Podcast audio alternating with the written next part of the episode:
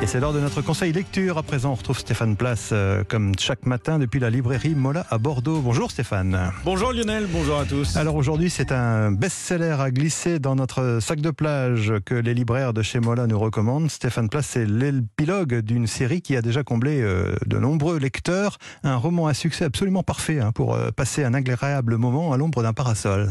C'est le quatrième et dernier tome d'un grand roman familial, la saga des déracinés, qui débute dans les années 30 à Vienne, alors que l'Anschluss provoque en Autriche l'exil d'un jeune couple juif.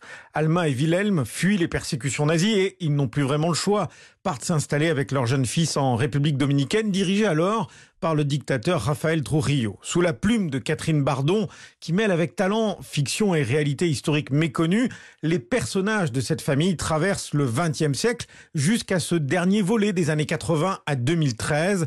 Un invincible été conclut cette fresque captivante, dense, documentée du premier au quatrième tome et que vous recommande Roxane Le Mignon, libraire chez Mola. Ça nous fait voyager. En même temps, euh, le ton reste léger. Il y a des personnages qui sont vraiment attachants. Et puis, euh, ça fait voyager en République dominicaine, donc il y a quand même le soleil. C'est la saga qui va vous accompagner cet été. On peut se dire que c'est beaucoup de lecture parce qu'il y a quatre tomes, mais ça se lit vraiment. Euh, voilà, une fois qu'on est dedans, on les dévore, on peut plus le lâcher. Toute l'histoire mondiale derrière, parce que vous avez dans les premiers tomes la Seconde Guerre mondiale, dans le deuxième, vous avez aussi l'assassinat de Kennedy, dans le troisième, toute l'histoire autour de Martin Luther King, voilà, et dans le quatrième, la chute du World Trade Center. On apprend aussi beaucoup de choses en lisant la saga. Et la République dominicaine, il faut faut le souligner, occupe une place tout à fait singulière dans le cœur de la romancière française Catherine Bardon. C'est important de parler de la République dominicaine parce que c'est un pays qui est très méconnu. C'est un grand pays, hein. on a 12 millions d'habitants et c'est un pays qui a une histoire, qui a une culture, qui a une géographie particulière, des traditions. Ça me tenait à cœur de le faire connaître puisque c'est mon pays de cœur, mon pays d'adoption. Donc on va traverser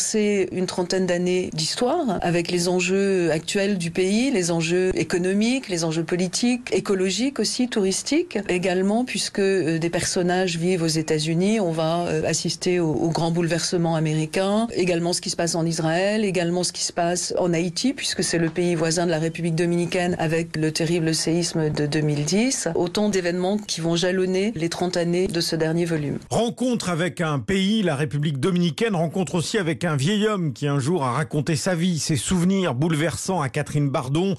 Ne cherchez pas à savoir où est la réalité et où est la fiction car dans cette histoire, tout est vrai, écrit la romancière dans la postface d'un invincible été, ultime volet de cette grande saga. Le nouveau conseil lecture de l'ami Stéphane Place tous les matins sur Europe 1 avec la librairie Mola à Bordeaux. Merci Stéphane, on vous retrouve lundi à la même heure.